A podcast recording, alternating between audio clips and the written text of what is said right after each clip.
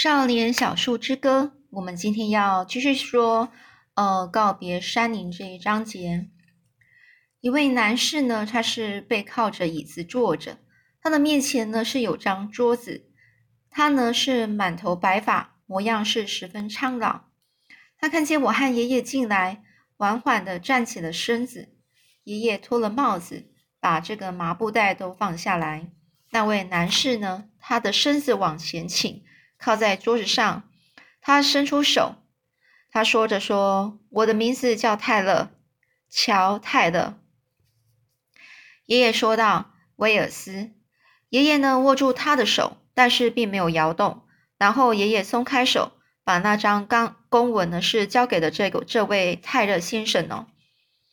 泰勒先生呢是坐下来，他从背心口袋里拿出了一副眼镜，他身子是往前靠在桌上。仔细的阅读那张公文，我盯着泰勒先生的脸，他皱了皱眉，读了好长一段时间。看完后，他是慢条斯理的将公文折好，还给爷爷。而这泰勒先生站了起来，他就说：“您曾经因为酿造威士忌被关进牢里吗？”爷爷就说：“有一次。”这泰勒先生呢，他是离开位子。他走到了一扇大窗子面的旁边哦，跺到跺到大一扇大窗子旁，那就是走了，走到这个大大扇一扇大窗子的旁边。这泰勒先生呢，他就望着下方的街景，看了好久，然后叹了一口气，他没有回过头来看爷爷。这时候呢。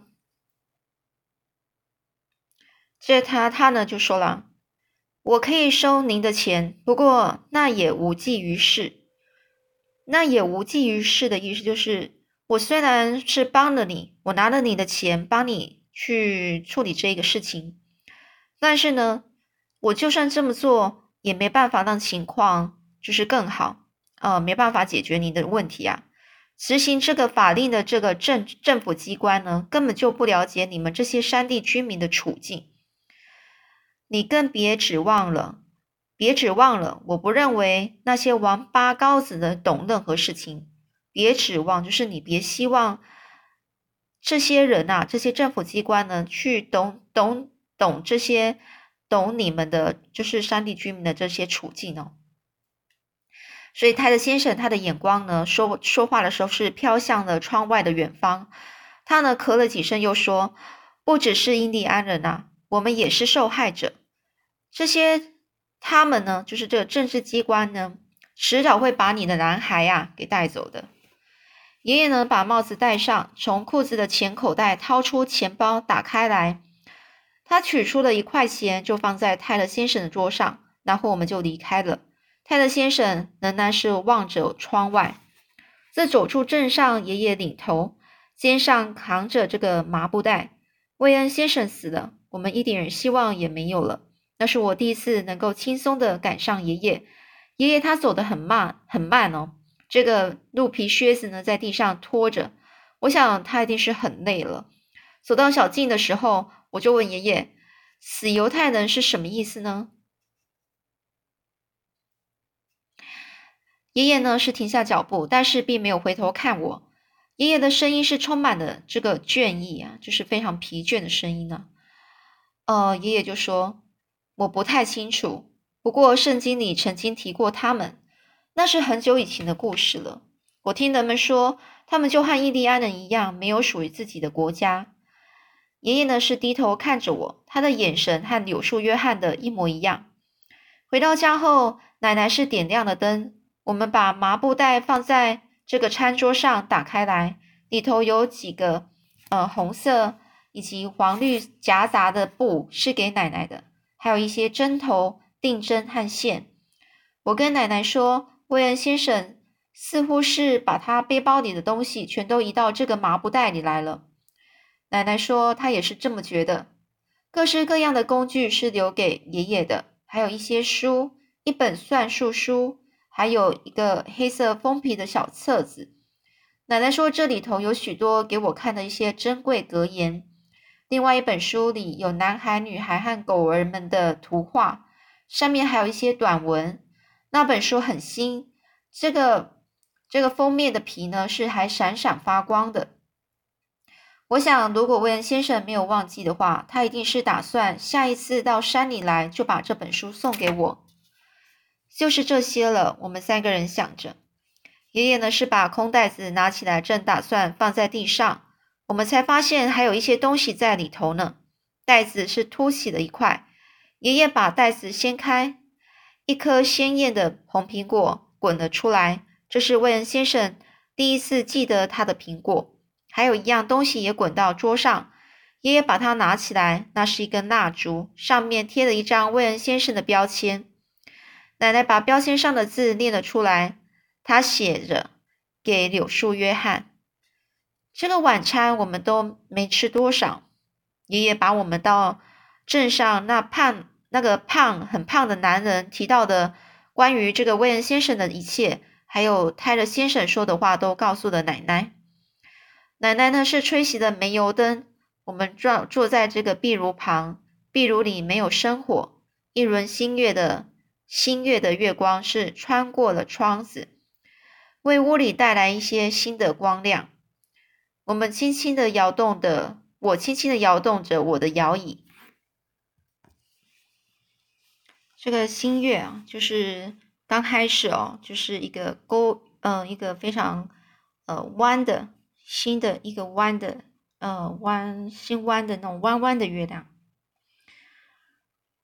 这呢，我告诉爷爷奶奶，我们不必太伤心。我说，我绝对是不会喜欢上孤儿院，那个有很多小孩子在那儿的地方，并且，而且呢，我是不需不需要很久，等执法人满意了，我就可以回家来了。奶奶说，再过三天，执法人就要来把我带走。我们都安静下来，我不知道该说什么。我们三个人就坐在摇椅上，轻轻晃着椅子的这个碾嘎声呢，在这个黑夜里回响。我朝远方传，呃，传了出去。啊，这个椅子的声音啊，从朝着远方传了出去。我们没有再说话。那天夜里呢，我躺在床上，我哭了。那是妈妈去世以后，我第一次哭。我用毯子呢，是塞住了自己的嘴巴，不让爷爷奶奶听到我的哭声。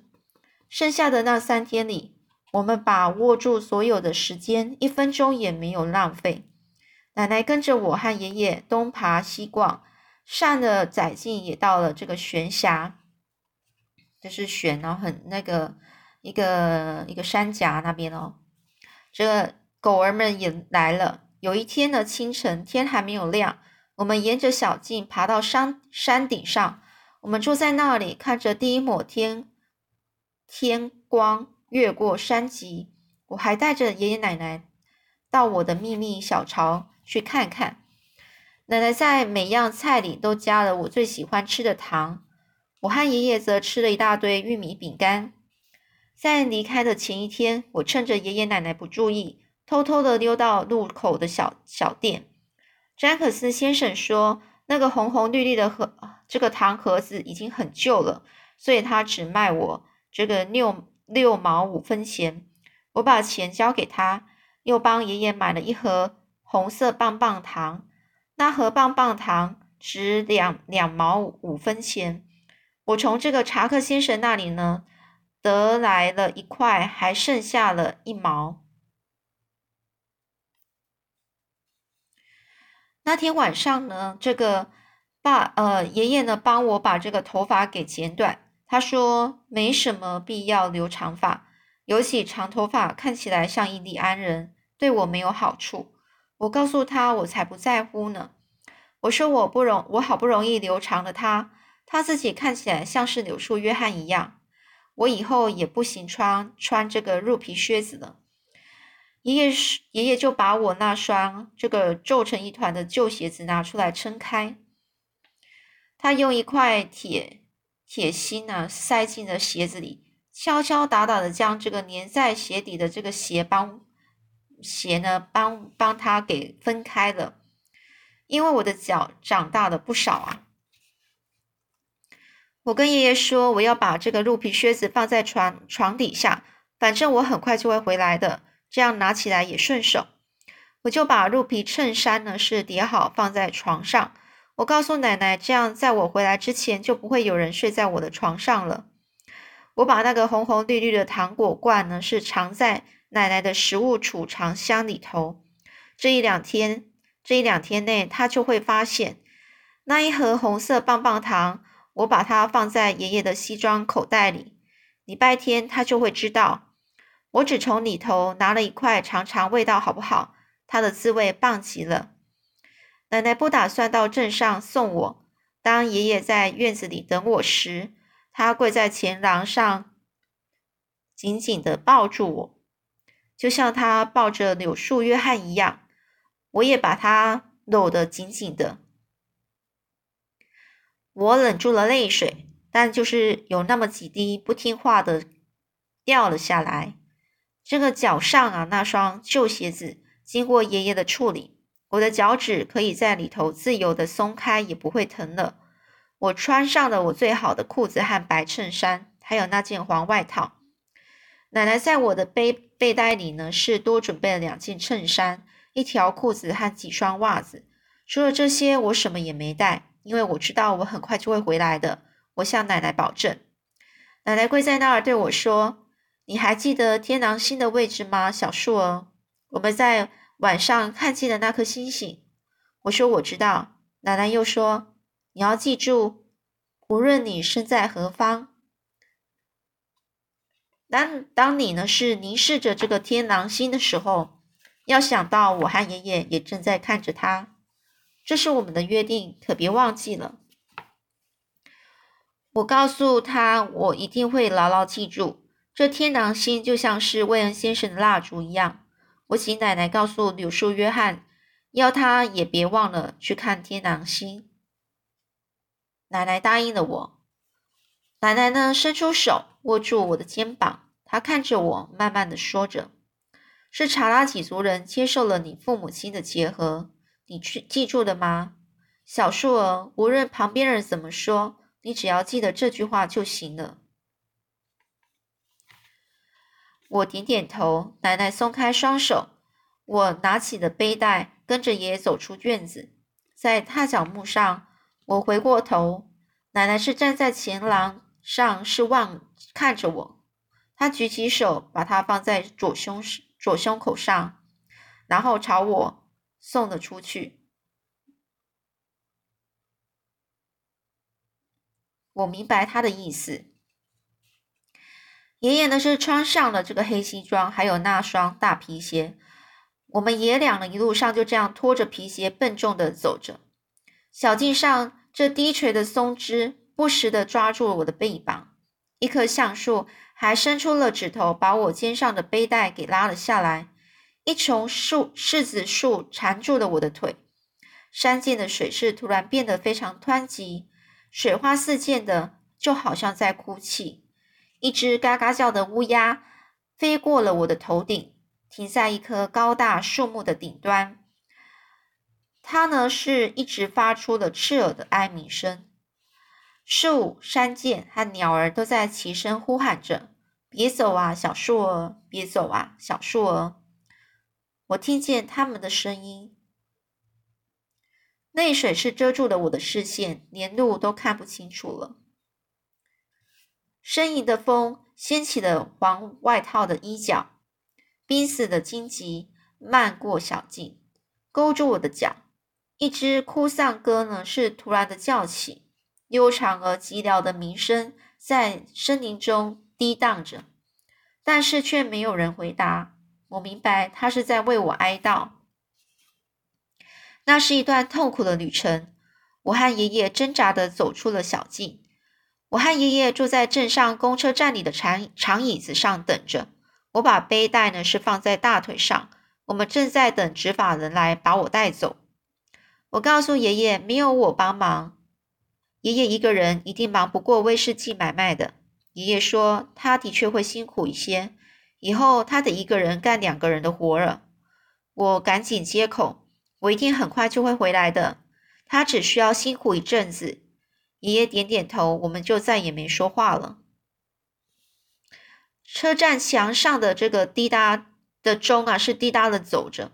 我已经会看钟了，所以我把时间告诉爷爷。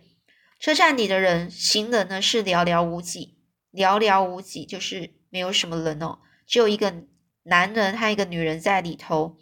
等待的时间总是特别难熬。爷爷这么说。我问爷爷，到孤儿院的距离是不是跟到山里去一样远？爷爷说他不知道，他没有到过孤儿院。我们又等了好一会儿，一个女人走进了车站。我认得她，她就是上回那个穿洋装的女人。